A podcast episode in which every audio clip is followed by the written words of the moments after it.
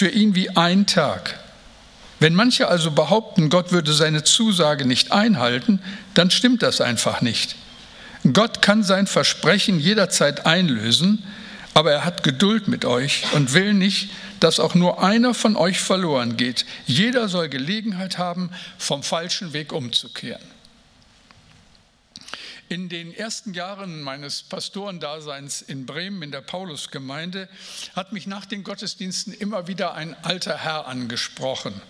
So ein richtiges ostpreußisches Original, das man ja heute gar nicht mehr so hört. Also schon allein vom Klang dieses besonderen Dialekts, was die Ostpreußen sprechen.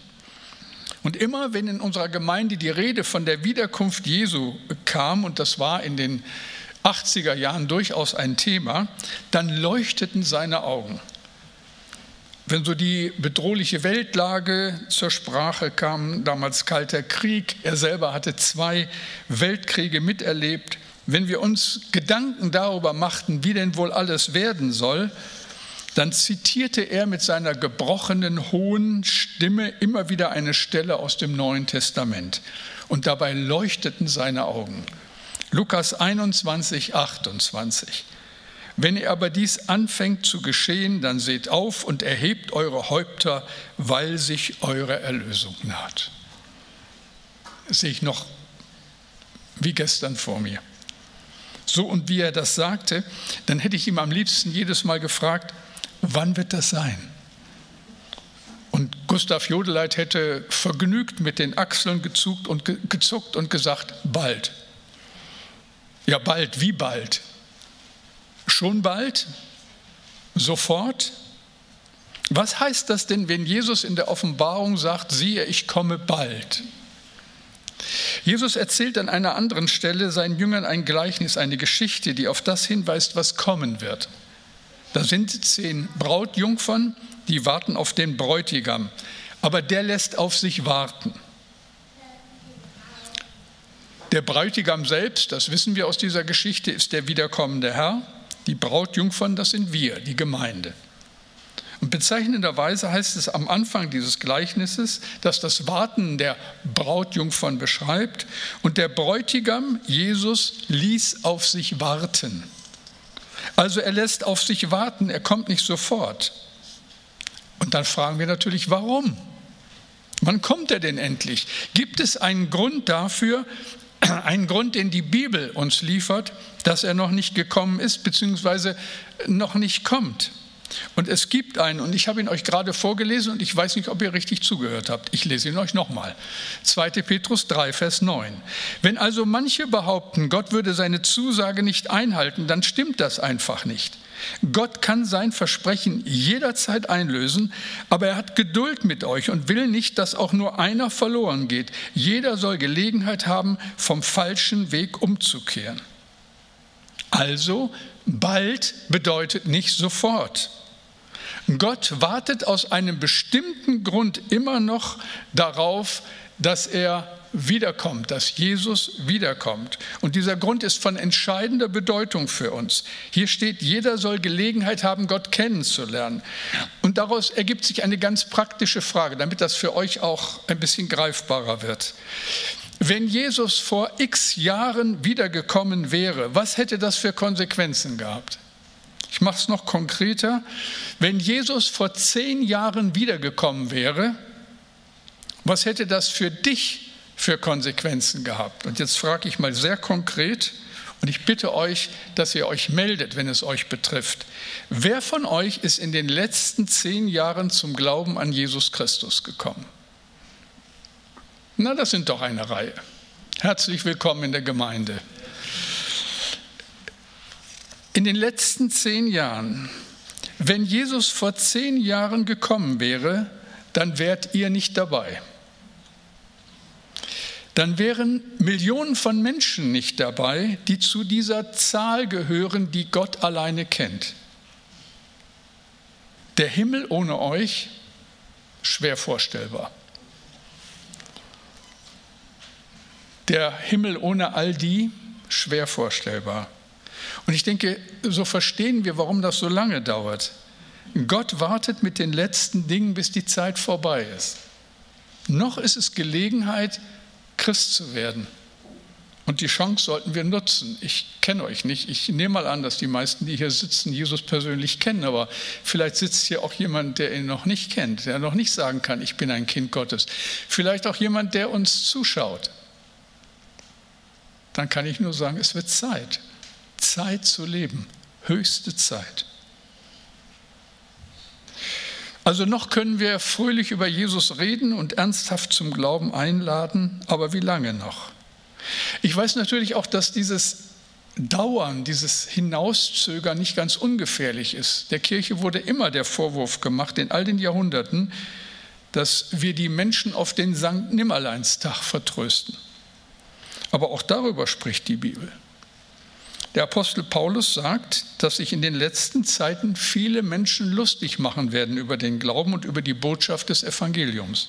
Er schreibt 2. Petrus 3,3, vor allem denkt daran, dass in den letzten Tagen Spötter auftreten werden, die sich über die Wahrheit lustig machen und nur ihren eigenen falschen Wünschen folgen.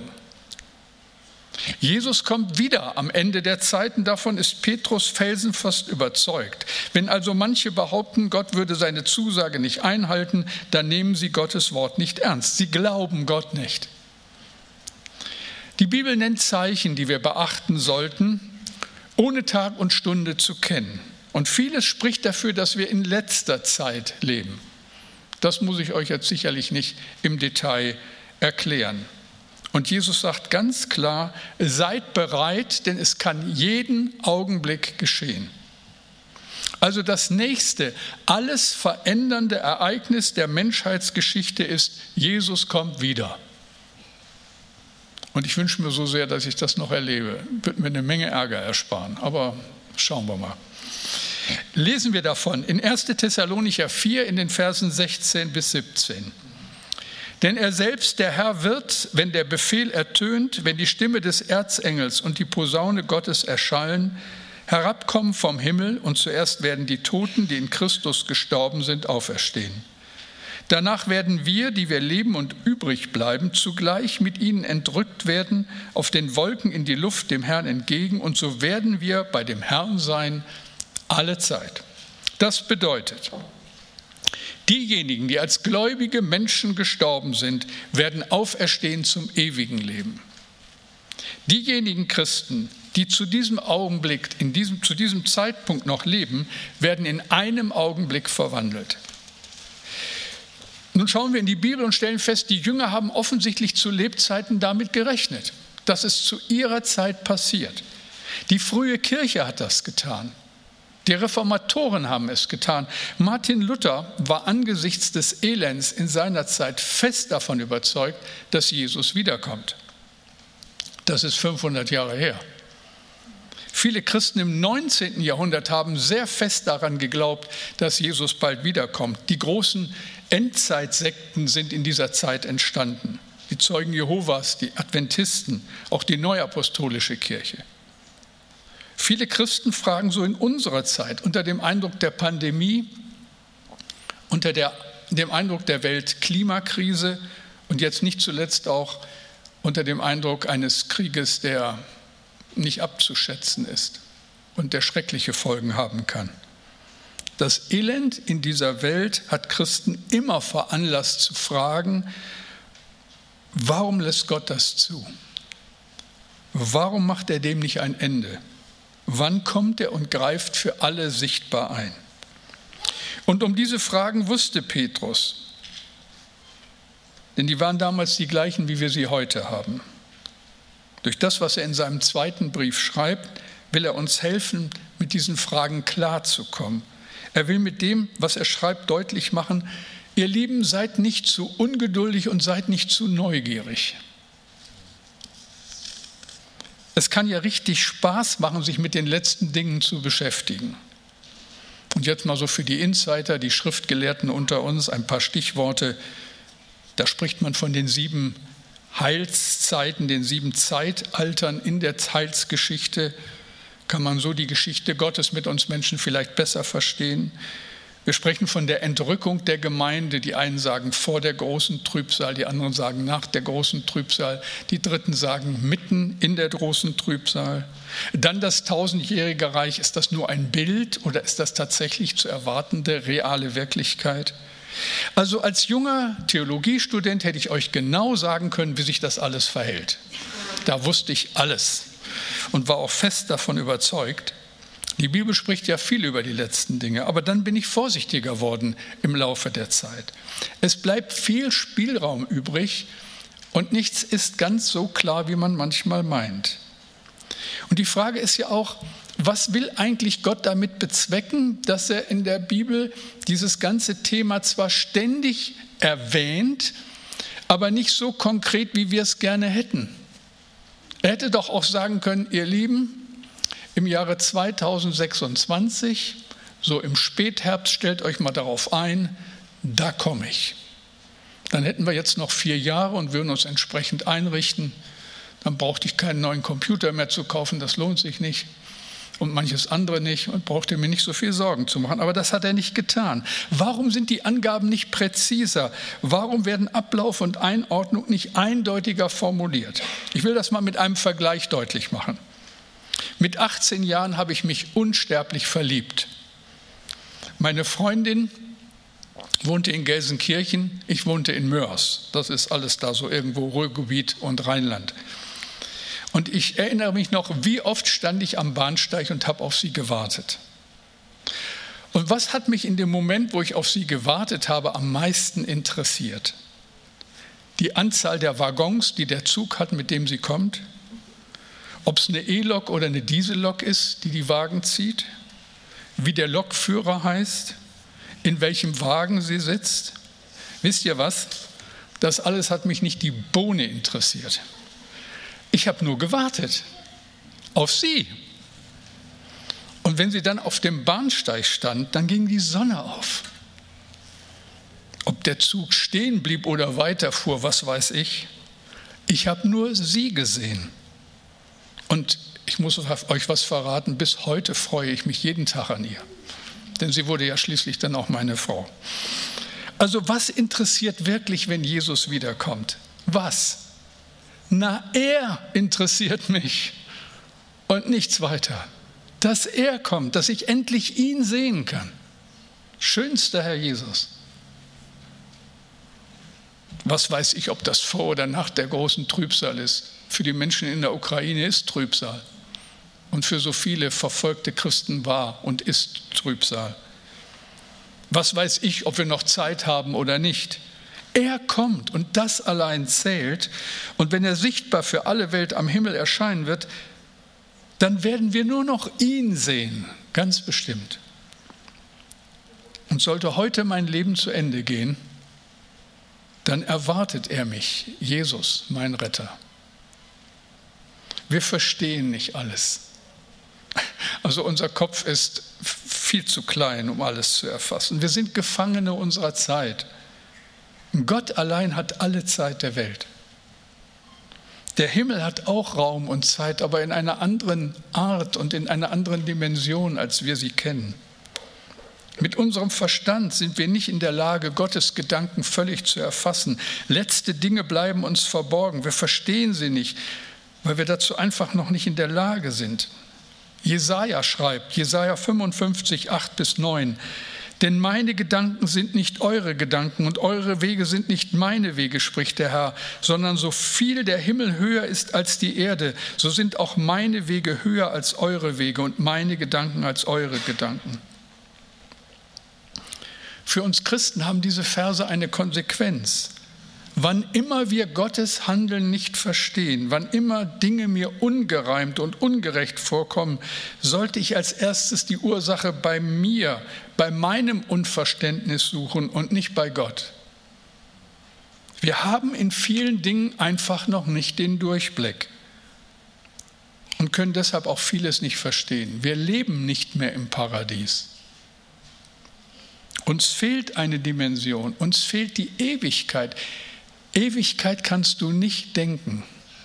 Du kannst auch nicht unendlich denken. Es ist immer so ein selbstverständliches Ja, die Zahl Pi geht gegen unendlich oder der Weltraum ist unendlich. Denk doch mal unendlich, denk doch mal eine Million. Weißt du, wie lange du brauchst, um bis zu einer Million zu zählen? Viel Spaß. Bleibt nicht mehr viel Zeit übrig. Wir können das nicht denken und wir leben in dieser Welt, die aus Höhe, aus Breite und Tiefe besteht. Aber wir wissen aus der Mathematik, aus der Physik, wahrscheinlich gibt es mehr.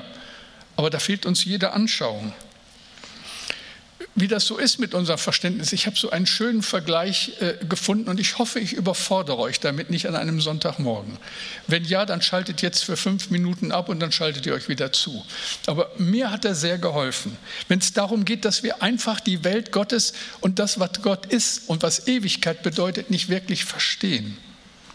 Stellt euch einmal vor, es gäbe ein Land, das Flachland heißt. Ich habe euch da eine Folie mitgebracht. Also im Flachland leben nur Wesen, die zwei Dimensionen kennen. Die kennen nur Länge und Breite, keine Tiefe. Soweit haben wir das? Ja, also auch für uns nicht vorstellbar, aber wir tun mal so, als wenn es sowas gäbe. Das sind die Flachländer. Also nicht wir Norddeutschen, sondern noch flacher. Nur Länge und Breite. Dieses Land sähe so aus. Nicht, es gäbe nur Wesen, die lang und breit sind, platt platter als jede Flunder.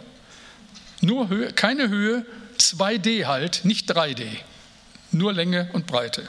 Nun passiert eines Tages etwas Merkwürdiges. Wie aus dem Nichts sehen die Flachländer dies und können sich nicht erklären, was das ist. Da ist plötzlich im Flachland ein Fußabdruck. Und so schnell, wie er erscheint, ist er auch wieder verschwunden. Und für die Flachländer ist das nicht zu erklären. Also nehmen Sie sich vor, dieses seltsame Gebilde, sollte es nochmal auftauchen, gefangen zu nehmen. Und so machen Sie es beim nächsten Mal. Beim nächsten Mal reagieren Sie blitzschnell und errichten einen Zaun um den Fußabdruck. Jetzt kann er nicht mehr weg, denken Sie. Aber was passiert dann? Was für ein Frust. Wie von Geisterhand ist dieser Fußabdruck plötzlich wieder weg und Sie können sich nicht erklären. Was ist passiert? Nun ganz einfach. Ein Wesen aus unserer Welt, aus der dreidimensionalen Welt, ist mitten durch das Flachland gestampft und ist dann gleich weitergegangen. Und die Aufregung der Flachländer ist ihm dabei völlig entgangen. Soweit der Vergleich. Jetzt meine Frage an euch. Ich weiß, Sonntagmorgen ist das eine Zumutung. Versteht ihr? Ja, für den Flachländer ist das, was da passiert ist, nicht zu verstehen, weil ihm die Dimension fehlt. Wenn Gott diese Welt berührt, dann verstehen wir vieles nicht, weil uns der Zugang zu dem, was uns erwartet, zu Ewigkeit, zu Unendlichkeit noch verschlossen ist. Wir kapieren es einfach nicht. Warum greift er mal ein und mal nicht? Wir erkennen kein nachvollziehbares Muster. Gott bindet sich an sein Wort, das ist wahr. Aber damit werden auch Grenzen deutlich, denn meine Gedanken sind nicht eure Gedanken und meine Wege sind nicht eure Wege.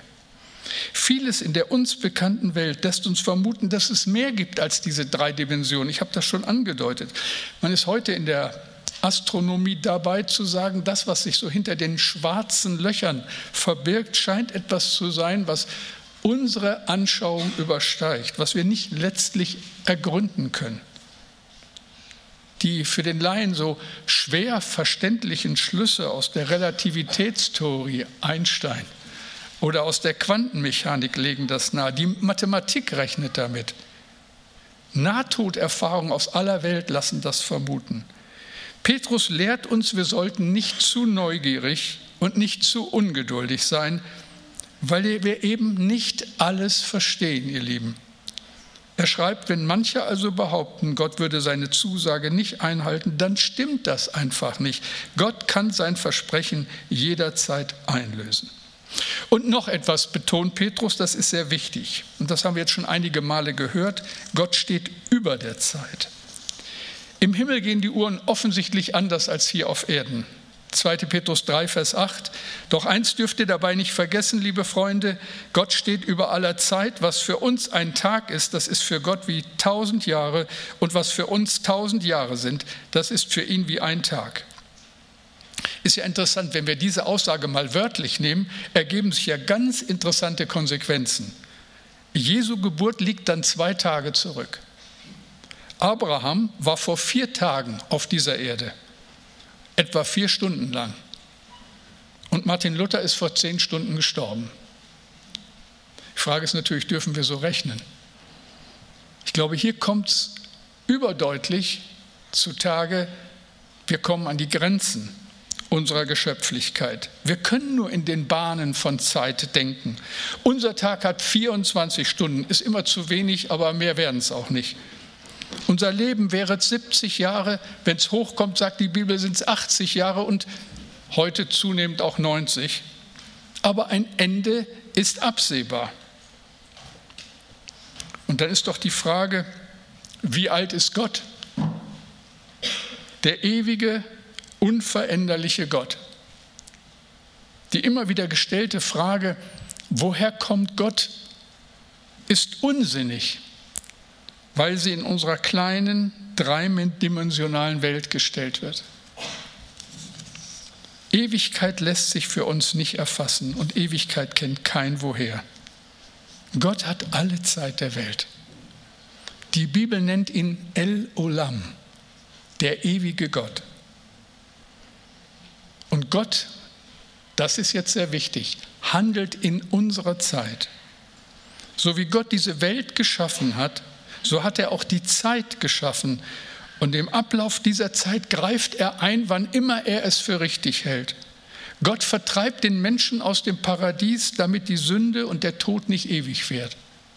Gott erwählt Abraham, errichtet mit ihm einen neuen Bund, der bis heute gilt.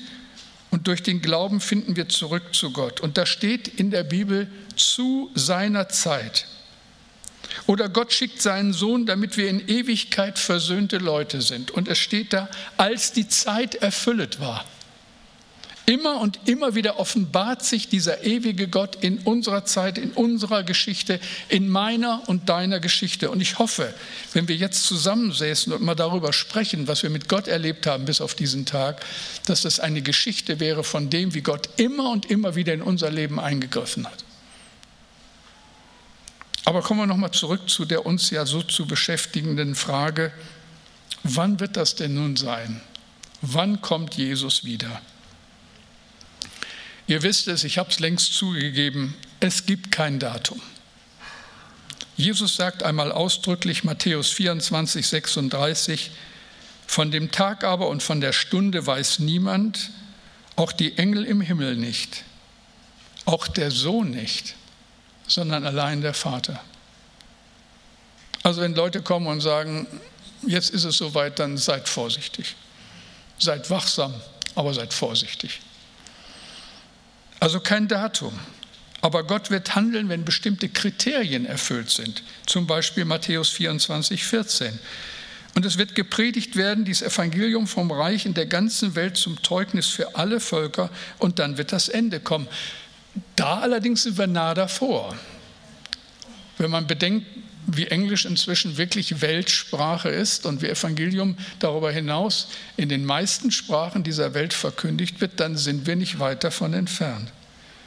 Und einige Verse weiter lesen wir von einer großen Bedrängnis, die über die Erde kommen wird, aber wir wissen nicht wann.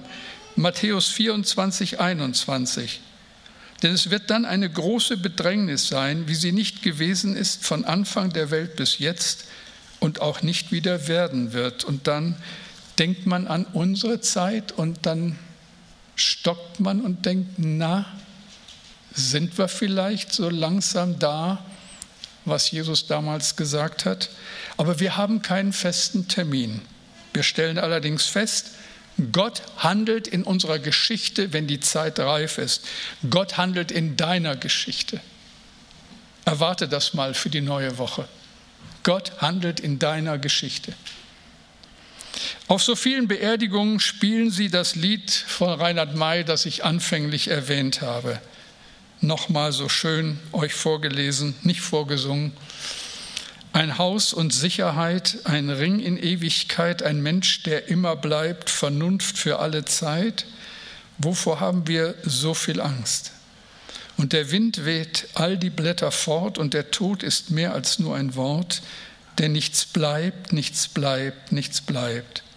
Kein Ring, kein Gold, kein Leid. Nichts bleibt, nichts bleibt, nichts bleibt. Es wird Zeit zu leben, endlich Zeit, Zeit zu leben. Und ich denke, was für ein Geschenk, wenn wir Jesus kennen und glauben dürfen. Eines Tages werden wir ihn sehen, so wie er ist, und wir werden ewig leben. Keine Angst mehr, kein Tod mehr, kein Leid mehr.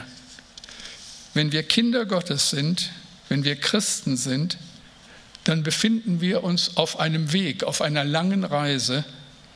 Wenn wir Gott glauben, ihm aufs Wort glauben, dann haben wir den Wendepunkt dieser Reise schon hinter uns. Es geht nach Hause. Ihr Lieben, es geht wirklich nach Hause. Und wir nähern uns der Heimat. Eines Tages, und es wird gar nicht mehr so lange dauern, werden wir um die Straßenecke kommen und unsere Träume werden wahr. Kein Leid mehr, kein Geschrei. Wir werden Jesus sehen, den guten Hirten, den König in seiner Schönheit. Und ihr Lieben, dann beginnt das wahre Leben. Es bleiben letzte Fragen. Ist das deine Geschichte? Kennst du Jesus? Glaubst du an Gott? Weißt du um die Vergebung deiner Schuld? Und teilst du die Hoffnung auf ein ewiges Leben? Wenn nicht, ist es nicht Zeit, endlich Zeit, höchste Zeit zu leben, ewig zu leben, dein Leben bei Gott festzumachen? Ich denke, es ist Zeit. Beten wir. Herr, und darum bitte ich dich jetzt so besonders, bitte besonders für die, die das so von sich nicht sagen können, die nicht so die Gewissheit im Herzen haben, dass sie dir gehören und dass sie dabei sind, wenn du wiederkommst. Ich bitte dich, dass sie bereit sind, diesen Schritt zu gehen, ihr Leben dir anvertrauen. Vergebung ihrer Schuld annehmen und ewiges Leben empfangen. Schenk das, Herr. Ich möchte für die jetzt so in besonderer Weise beten. Und ich möchte dich bitten, dass du das ernst nimmst, wenn Gott zu dir redet. Und dass du diesen Schritt wagst.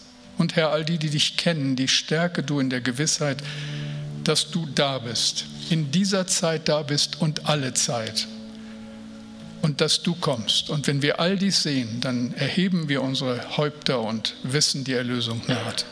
Und dafür danken wir dir. Wir beten dich an und geben dir die Ehre. Amen.